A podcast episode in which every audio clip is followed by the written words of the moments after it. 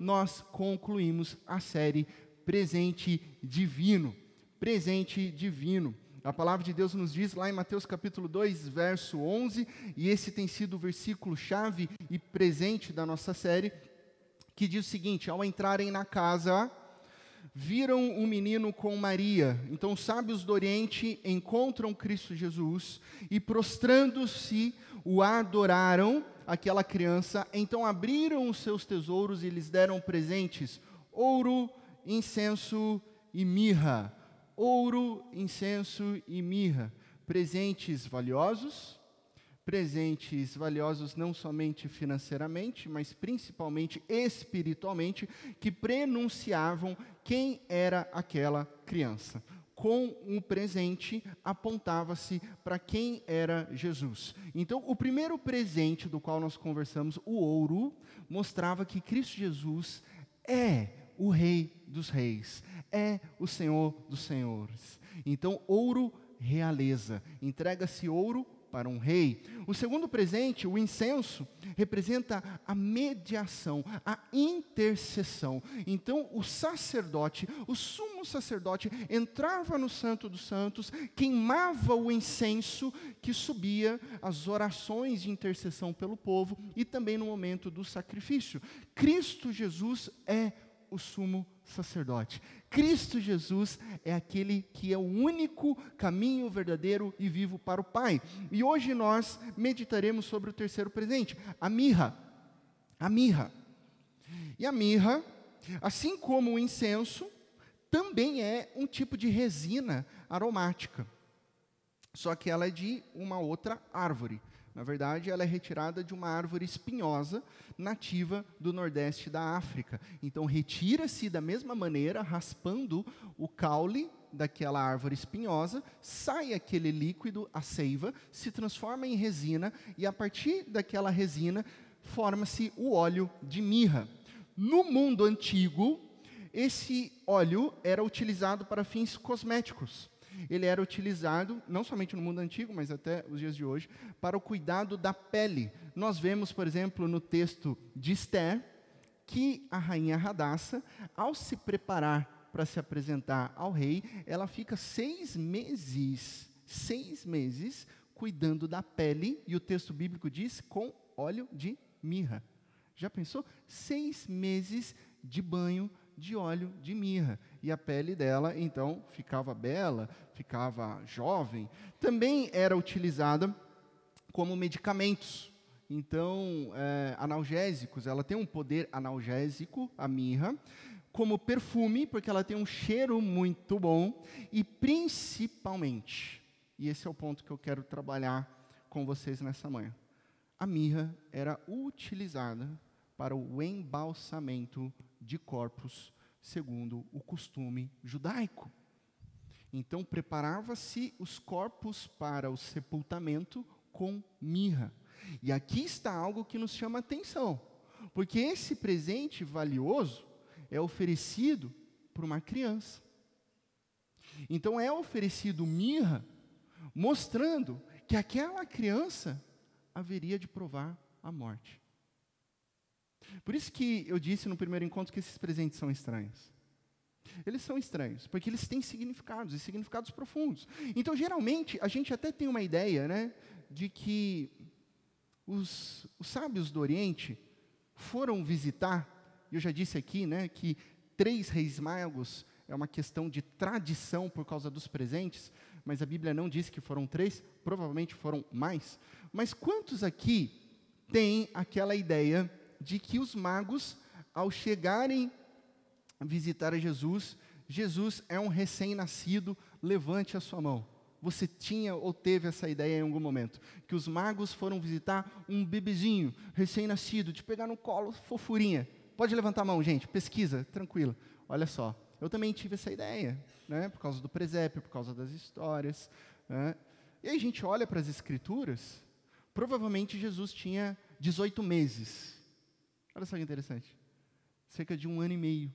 Um ano e meio. Então eles vão visitar uma criança já de um ano e meio. Olha só que interessante. Já não é mais um bebezinho. já é uma criança que já sabe falar, que já está tipo 36 horas escutando Baby Shark, né? É o tipo de criança com um ano e meio, né? Tá lá, né? Tá falando, tá? Então isso muda a, a imagem que nós temos. Então eles chegam até aquela criança que talvez quer tocar o presente, quer ver o presente, quer saber quem está ali. E por que isso, né? A gente entende até por que Herodes emite um decreto para que seja morto todos os bebês com dois anos para baixo. Era por causa disso, que tempo havia se passado, então Herodes também não sabia se Jesus já tinha completado dois anos ou não. Então ele emite um decreto falando assim: assassinem todas as crianças de dois anos para baixo. Então Jesus, logo na primeira infância, ele sofre perigo de morte. Logo ali na primeira infância, Jesus já está em risco de ser morto. Por isso ele tem que fugir para o Egito. Mateus, o Evangelho de Mateus nos mostra.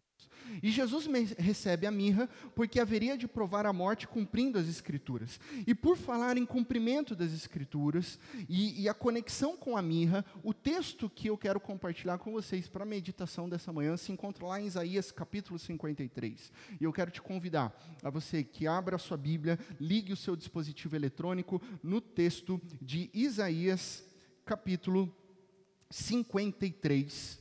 Isaías capítulo 53, o texto também será projetado. E eu vou compartilhar a leitura da palavra. Isaías 53. Quem creu em nossa mensagem? E a quem foi revelado o braço do Senhor? Ele cresceu diante dele como um broto tenro e como uma raiz saída de uma terra seca. Ele não tinha qualquer beleza ou majestade que nos atraísse Nada havia em sua aparência para que o desejássemos. Foi desprezado e rejeitado pelos homens, um homem de dores e experimentado no sofrimento. Como alguém de quem os homens escondem o rosto, foi desprezado e nós não o tínhamos em estima. Certamente Ele tomou sobre si as nossas enfermidades e sobre si levou as nossas doenças. Contudo, nós o consideramos castigado por Deus, por Deus atingido e afligido mas ele foi transpassado por causa das nossas transgressões, foi esmagado por causa de nossas iniquidades. O castigo que nos trouxe paz estava sobre ele, e pelas suas feridas fomos curados. Todos nós, tal qual ovelhas, nos desviamos, cada um de nós se voltou para o seu próprio caminho. Até aqui falando sobre o servo sofredor, Agora fala sobre nós, tal qual ovelhas, nos desviamos e cada um de nós se voltou para o seu próprio caminho. E o Senhor fez cair sobre ele a iniquidade de todos nós. Ele foi oprimido e afligido, e contudo não abriu a sua boca, como um cordeiro foi levado para o matadouro, e como uma ovelha que diante de seus tosqueadores fica calada, ele não abriu a sua boca. Com julgamento opressivo ele foi levado e quem pode falar dos seus descendentes? Pois ele foi eliminado da terra dos viventes. Por causa da transgressão do meu povo, ele foi golpeado. Foi-lhe dado um túmulo com os ímpios e com os ricos em sua morte. Embora não tivesse cometido nenhuma violência, nem houvesse nenhuma, nenhuma mentira em sua boca. Contudo, foi da vontade do Senhor esmagá-lo e fazê-lo sofrer. E embora o Senhor tenha feito da vida dele uma oferta pela culpa, ele verá sua prole e prolongará seus dias, e a vontade do Senhor prosperará em sua mão. Depois do sofrimento de sua alma, ele verá a luz e ficará satisfeito. Pelo seu conhecimento, meu servo justo justificará a muitos e levará a iniquidade deles por isso eu lhes darei uma porção entre os grandes, e ele dividirá os despojos com os fortes, porquanto ele derramou sua vida até a morte e foi contado entre os transgressores, pois ele levou o pecado de muitos e pelos transgressores intercedeu. Vamos orar? Ó Deus Pai de amor, nós cremos na tua palavra. Obrigado pela tua palavra. Te louvamos e te adoramos pelo presente divino que é Cristo Jesus. Santo Espírito de Deus que se move e está sobre a igreja de Cristo. Abre os nossos olhos, olhos dos nossos corações, para que possamos ver Cristo Jesus, o Cordeiro de Deus. Em Cristo Jesus que nós oramos. Amém e amém. Quantos de vocês ou de nós fizeram predições a respeito da Copa do Mundo?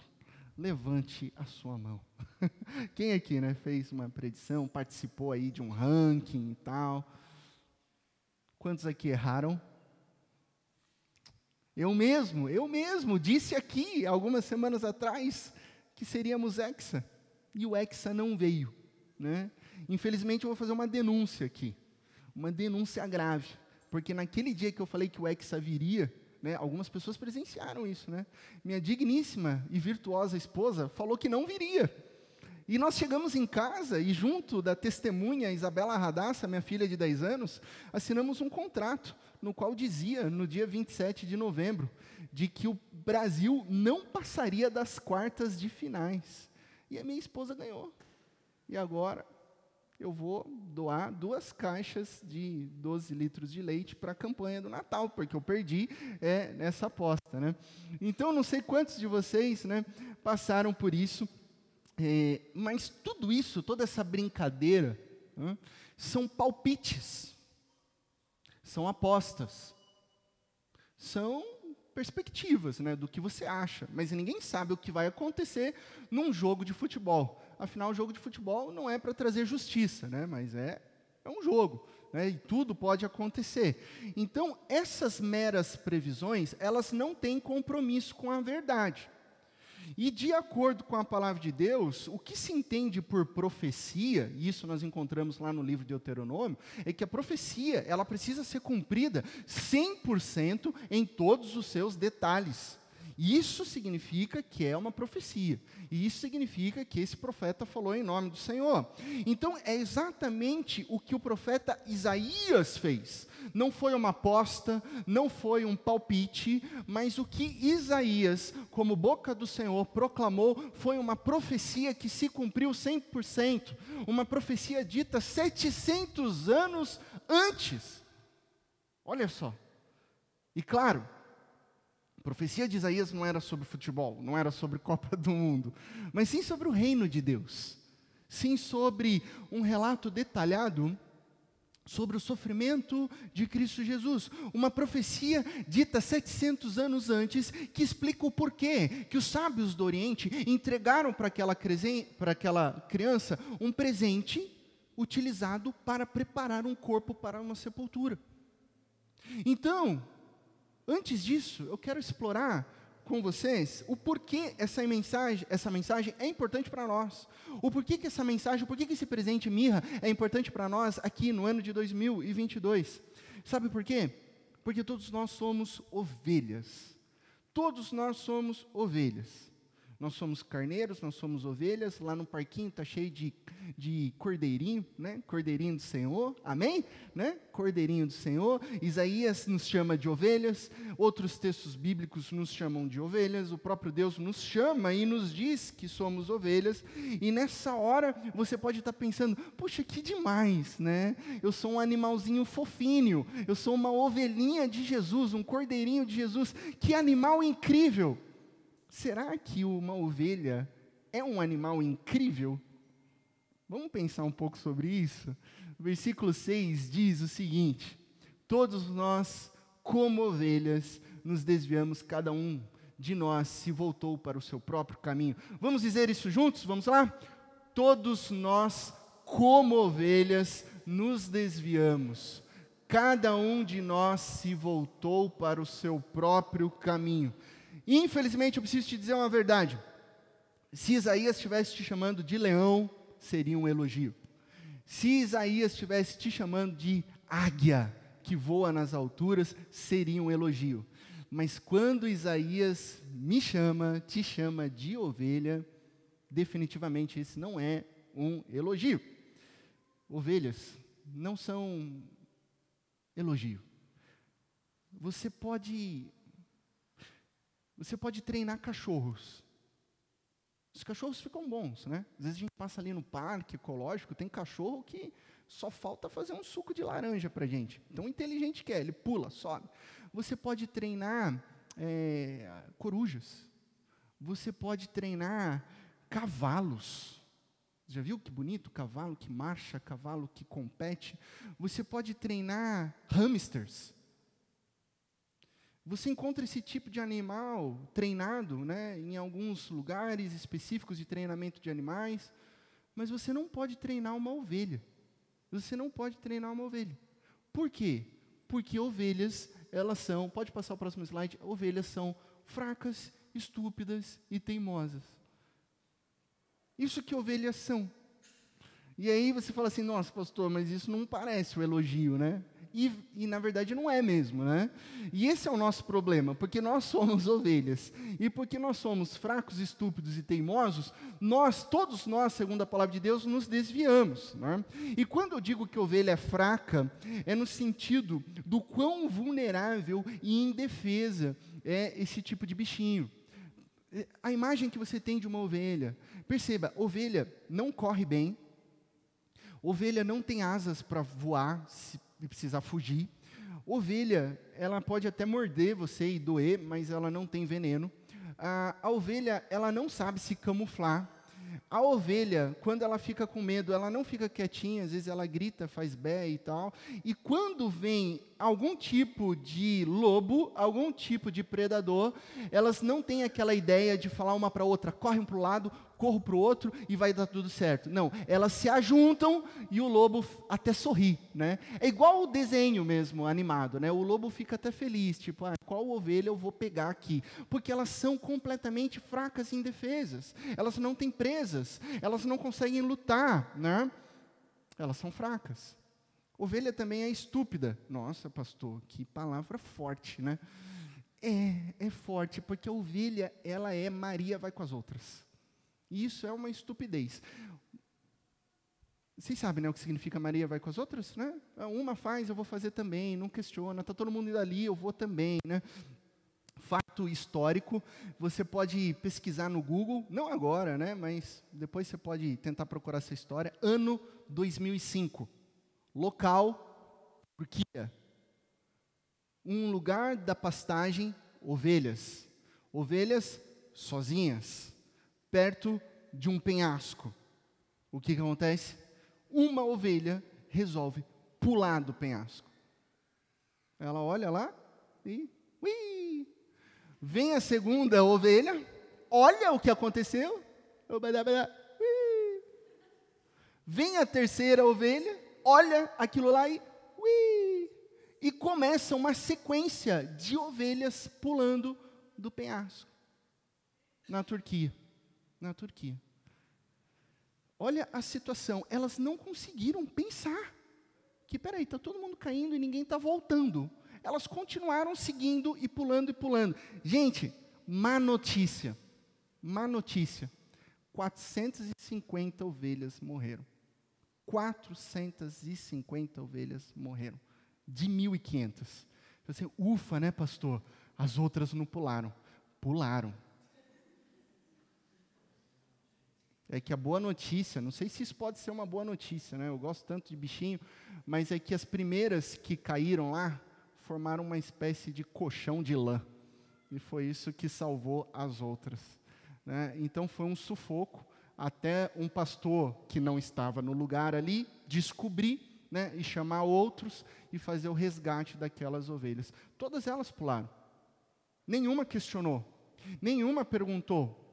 Elas simplesmente foram seguindo. Né? Então, ovelhas, elas são fracas, elas são estúpidas e elas são teimosas. E por serem teimosas, elas insistem em achar que elas sabem o caminho da solução. Né?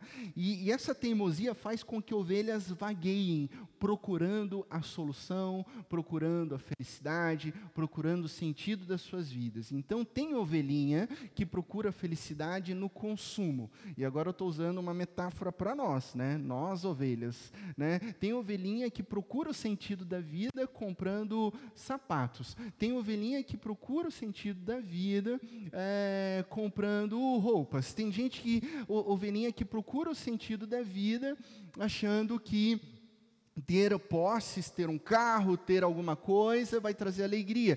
Tem outras ovelhinhas que procuram eh, status, que procuram aceitação, procuram aprovação. Acho que curtidas no Instagram, curtidas no Facebook vai trazer o sentido da vida. E assim essas ovelhinhas continuam em sua teimosia e se distanciam do aprisco, se distanciam do pastor, e por isso elas se encontram numa situação que a Bíblia chama de perdido. Né? O perdido é alguém que está fora do lugar ideal. Né? Quando a gente perde alguma coisa, né, eu perdi as minhas chaves.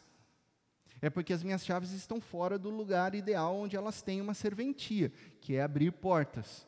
Mas não é porque a minha chave andou sozinha por aí. Não, é porque eu me afastei, eu larguei essa chave em algum lugar, eu negligenciei.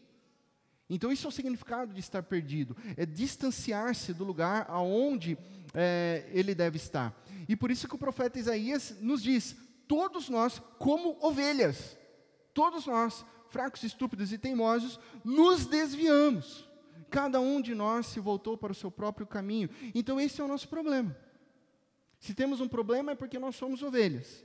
Mas aqui há um paradoxo na Bíblia que eu acho maravilhoso, porque quando nós reconhecemos que nós somos ovelhas, aí também está a resposta, aí também está a solução. Então a resposta também é: nós somos todos ovelhas, né? Porque ser ovelha, entender que eu sou ovelha, me faz compreender que eu preciso de um pastor me faz entender que eu preciso de alguém que cuide da minha vida, alguém que me traga de volta, alguém que me persiga com o seu amor, alguém que me conduza a águas tranquilas e verdes pastagens, alguém que cuide de mim, alguém que me discipline, alguém que tire carrapicho da, da, minha lã quando eu me perco, quando eu me desvio, alguém que me exorte, alguém que me ame. E o único pastor que pode fazer isso por mim e por você é Cristo Jesus. Por isso ele diz lá em João capítulo 10, verso 11: Eu sou o bom pastor.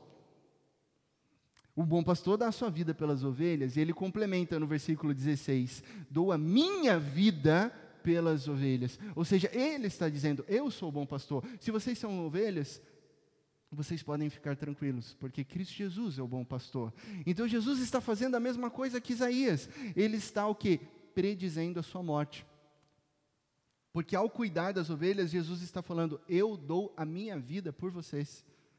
Percebe a relação de mirra com morte e toda a trajetória de Cristo Jesus? A morte está na trajetória de Cristo Jesus. Logo ao nascer, Herodes tenta matar Jesus. Na primeira pregação na cidade de Nazaré, o pessoal que está ali na sinagoga tenta matar Jesus. Depois, a história enquanto Jesus curava e operava milagres e maravilhas era sobre os próprios religiosos fazendo planos para matar Cristo Jesus. Então, ao longo da sua vida, Jesus era constantemente lembrado que ele veio para morrer. E que assim que o ouro lembrava que ele era rei, o incenso lembrava que ele era o sumo sacerdote, aqui a mirra também lembrava e apontava a vida dele para a morte. E mesmo diante de sinais, palavras e maravilhas, os religiosos viraram as costas para Jesus. Seus amigos não se importaram. E até mesmo seus próprios discípulos o negaram. E aí a gente faz uma pergunta: você já foi rejeitado alguma vez na vida? Você já foi maltratada? Você já foi negligenciado? Você já foi criticado injustamente? Injustamente? Você já foi excluída? Você já foi incompreendido? Jesus te entende. Jesus sabe. Jesus se identifica com a sua dor, porque ele passou por tudo isso. E é o que nós lemos no versículo 3 de Isaías 53. Ele foi desprezado e rejeitado pelos homens, um homem de dores, e experimentado no sofrimento, como alguém de quem os homens escondem o rosto, foi desprezado e nós não o tínhamos em estima, certamente ele tomou sobre si as nossas enfermidades e sobre si levou as nossas doenças. Contudo, nós os consideramos castigado por Deus, por Deus atingido e afligido. Mas ele foi traspassado, versículo 5, por causa das nossas transgressões, foi esmagado por causa das nossas iniquidades, e o castigo que nos trouxe paz estava sobre ele, e pelas suas feridas nós fomos curados. Deixe-me frisar isso para você. A fraqueza que Jesus carregou não foi dele, foi minha, foi sua. As tristezas que sobrecarregavam a alma de Cristo Jesus eram nossas e não dele. O castigo que estava sobre ele foi por causa dos nossos pecados, dos nossos erros, da nossa estupidez, da nossa fraqueza, da nossa teimosia. E a palavra de Deus nos diz que por causa disso, ele foi esmagado, ele foi atingido, ele foi afligido, ele foi castigado, ele foi oprimido.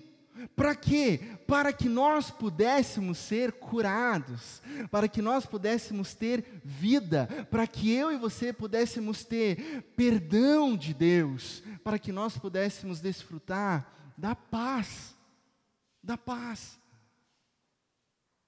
Então deixe-me te lembrar que Jesus chegou a suar sangue no jardim de Getsemane, tamanha tristeza carregava em sua alma. Jesus foi traído e condenado injustamente. Jesus teve uma coroa de espinhos que foi colocada sobre a sua cabeça. Jesus foi chicoteado diversas vezes, a ponto de quase morrer. Jesus foi esmurrado com aqueles anéis de sinete. Jesus sofreu golpes de porretes na cabeça, depois que já tinham colocado sobre ele coroa de espinhos, para que aquilo afundasse mais sobre Cristo Jesus. A única maneira Cristo Jesus foi crucificado e foi colocado em Cristo Jesus pregos de 18 centímetros nos seus pulsos e nos seus pés.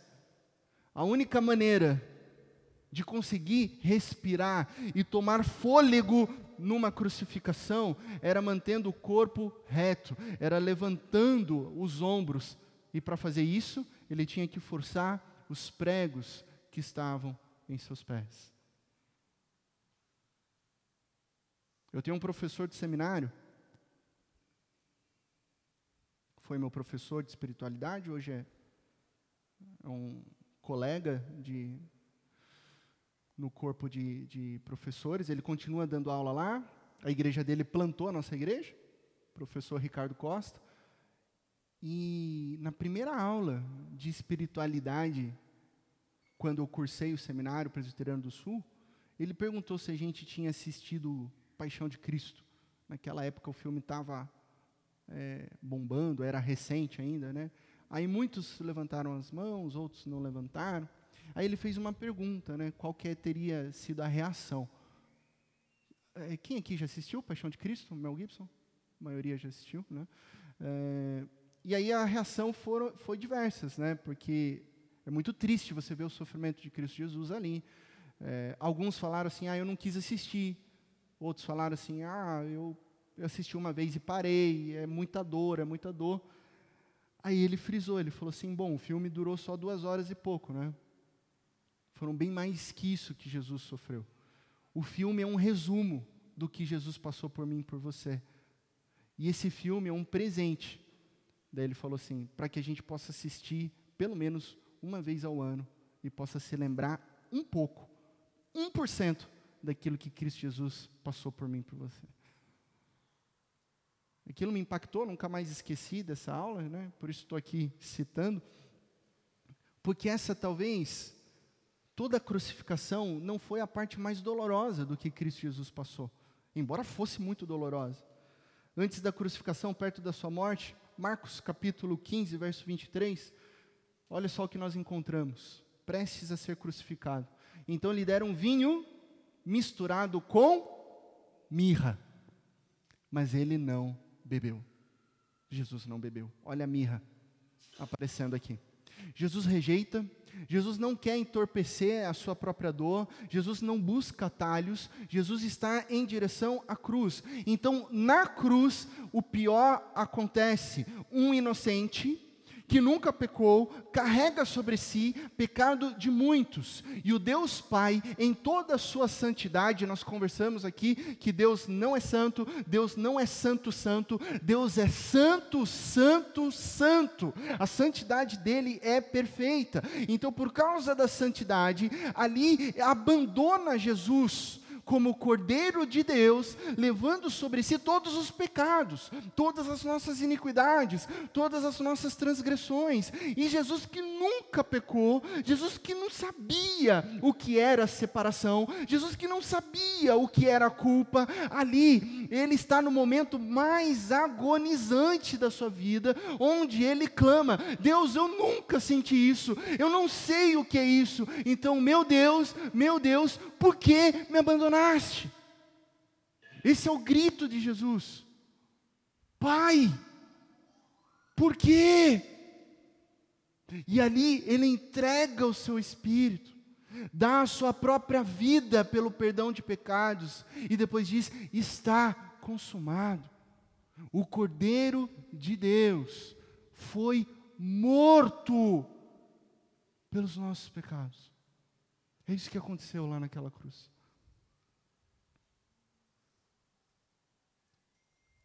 Isaías 53, verso 9. Diz o seguinte: Foi-lhe dado um túmulo com os ímpios e com os ricos em sua morte. Como Isaías poderia saber que Jesus seria sepultado num lugar onde ricos eram sepultados? Como assim? Isso é uma profecia verdadeira e que se cumpre embora não tivesse cometido nenhuma violência, nem houvesse nenhuma mentira em sua boca. A profecia foi cumprida. Um homem rico, chamado José de Arimateia, oferece uma sepultura nova, e é isso que nos diz o texto, temos o texto aí de João, capítulo 19, verso 39. Ele estava acompanhado, José de Arimateia estava acompanhado de Nicodemos. Aquele que antes tinha visitado Jesus à noite, lá no capítulo 3 de João. Nicodemos levou cerca de 34 quilos de uma mistura de mirra e aloés. Mirra, novamente, aparece aqui no texto bíblico. Então, depois você pode continuar a leitura em casa, João capítulo 19. O, te, o corpo de Jesus foi preparado. Foi envolto em faixas de linho e preparado com mirra, conforme os costumes judaicos de sepultamento. Agora a gente consegue perceber o significado do presente dos sábios do Oriente para Jesus. A mirra, a mirra só poderia ser entregue ao Cordeiro de Deus, que tira o pecado do mundo. Já parou para pensar que Jesus nasceu para morrer? Jesus nasceu para morrer. O primeiro presente, digamos assim, oficial que ele recebe é um presente relacionado à sua morte. Consegue imaginar uma criança destinada à morte? É isso que o cristianismo faz, ser uma única religião verdadeira no mundo. É o próprio Deus se encarnando. É o próprio Deus que vem ao mundo como um bebê, assume as nossas transgressões. É o próprio Deus que é esmagado. É o próprio Deus que carrega as nossas iniquidades. É o próprio Deus que morre no nosso lugar para nos dar vida, vida plena e vida abundante. Não é sobre nós tentarmos chegar ao sagrado, cumprir algumas coisas, ir para alguns lugares. Não, é sobre o próprio Deus nos alcançando através da encarnação. Jesus sabia da sua missão. Concluindo, lá em Lucas capítulo 9, verso 22, diz o seguinte: Disse é necessário que o filho do homem sofra muitas coisas e seja rejeitado pelos líderes religiosos, pelos chefes dos sacerdotes e pelos mestres da lei. Seja morto e ressuscite no terceiro dia. Jesus já sabia o que iria acontecer com ele. Aí o verso continua. Jesus dizia a todos: se alguém quiser acompanhar-me, negue-se a si mesmo, tome diariamente a sua cruz e siga-me, pois quem quiser salvar a sua vida perderá, mas quem perder a sua vida por minha causa, este a salvará. Diante desta declaração, que é do próprio Cristo Jesus, eu e você não podemos mais ser os mesmos. Ao celebrarmos o Natal, nós somos lembrados que o cristianismo não é sobre marcar pontos com rituais.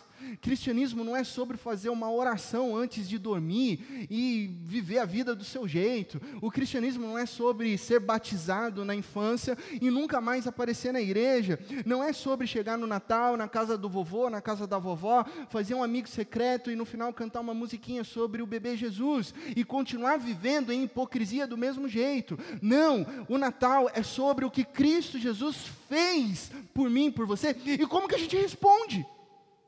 Como que a gente se depara com tamanho amor? O, o que, que, a gente faz diante de alguém que faz tudo isso por mim, faz tudo isso por você? E quando a gente é sincero, né, pelo menos quando eu sou sincero comigo mesmo, a única coisa que eu posso pensar é tipo, Jesus, eu não merecia. Eu não, não merecia. E o Senhor fez. Aí ele diz, e é bem claro, por isso que eu citei aqui o texto bíblico, é muito claro, só é discípulo e discípula de Jesus aquele que nega a si mesmo, está disposto para morrer, morrer para o eu e viver para Jesus. Tem que estar disposto a negar a si mesmo. A gente está numa sociedade onde ninguém quer negar a si mesmo, pelo contrário, você tem que afirmar o que você é, você tem que afirmar o que você pensa, você tem que afirmar o que você gosta, você tem que afirmar a sua personalidade, você tem que afirmar até o que você está escolhendo, mesmo que não seja verdade para outra pessoa. O cristianismo anda em direção oposta, é sobre negar. Negar a si mesmo. É renúncia. É morrer. Matar o meu velho eu. Então, não é hobby. Não é religião. Não é baby Jesus. Cut-cut, é baby Jesus.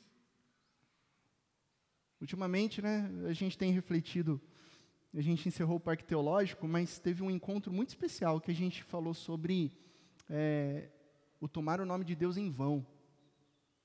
E o quanto a sociedade ela não percebeu, mas o quanto ela está sendo negligente e zombando do nome de Deus, de diversas formas.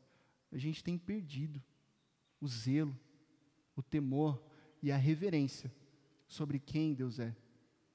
Jesus não é o nosso brother. Dá um tapinha, um pedala robinho na cabeça de Jesus. É, Jesus, é nós.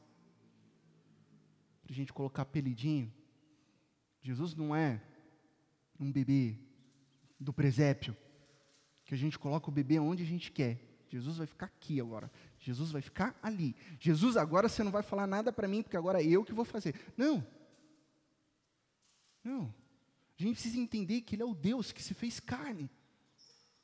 Ele é o Deus digno de todo louvor, de toda adoração, que tudo sofreu, tudo suportou, tudo morreu pelas nossas vidas. Ele morreu pela sua luxúria, pela minha luxúria, pelas nossas falhas, pela sua hipocrisia, pela minha hipocrisia, pela nossa preguiça, preguiça, pela nossa indiferença, pela minha, pela sua ganância, por todo tipo de pecado, ele deu a sua própria vida. E por isso que Deus está enviando o presente divino, Cristo Jesus que recebe os presentes dos sábios do Oriente, ouro, porque Ele é o Rei dos Reis.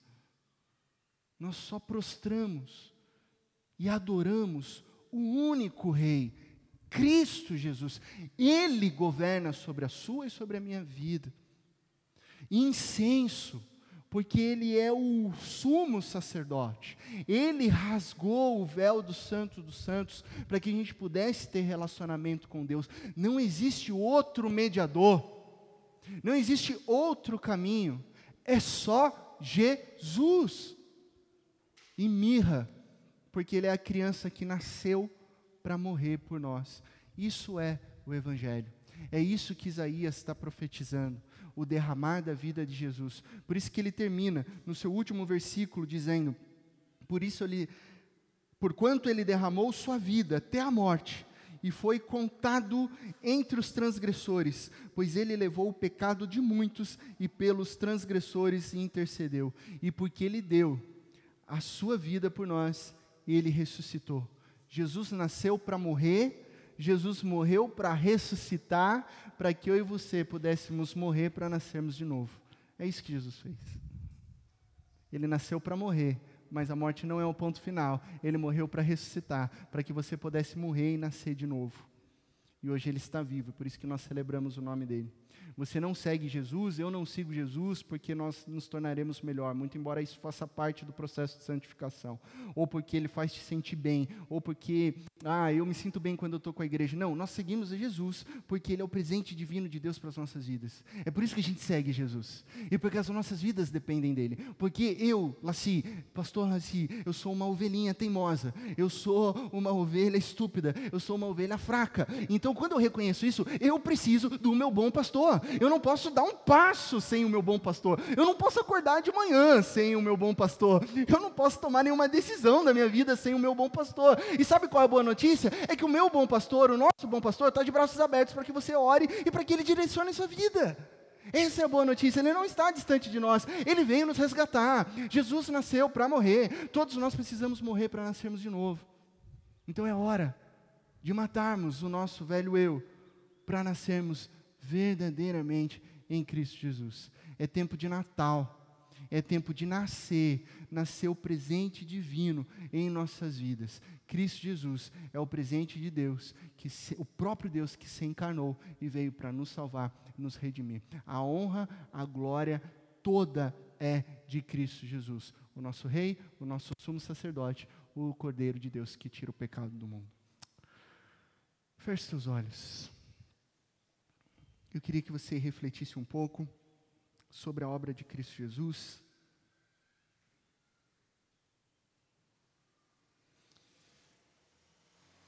Sobre o significado do Natal. Muitos teólogos discutem sobre qual que é o, a data mais importante do cristianismo. É o Natal ou é a Páscoa? Mas pastor, na mensagem de Natal,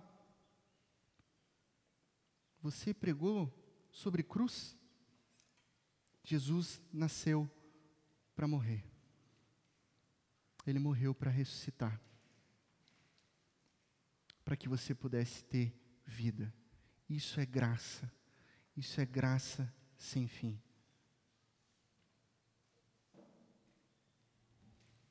Está na hora de você se render como os sábios do Oriente fizeram. Se prostrar e adorar Cristo Jesus, o Rei dos Reis, o sumo sacerdote, o Cordeiro de Deus. Negar a si mesmo e ser verdadeiramente discípulo e discípula de Jesus. Hora de dar um basta na hipocrisia. É hora de ser guiado pelo bom pastor que é Cristo Jesus. Se você aqui nessa manhã, talvez nunca tenha tomado essa decisão de verdadeira renúncia, de verdadeira entrega, para ser um discípulo, uma discípula de Jesus, esse é o momento de você ser crucificado com Cristo Jesus e nascer de novo.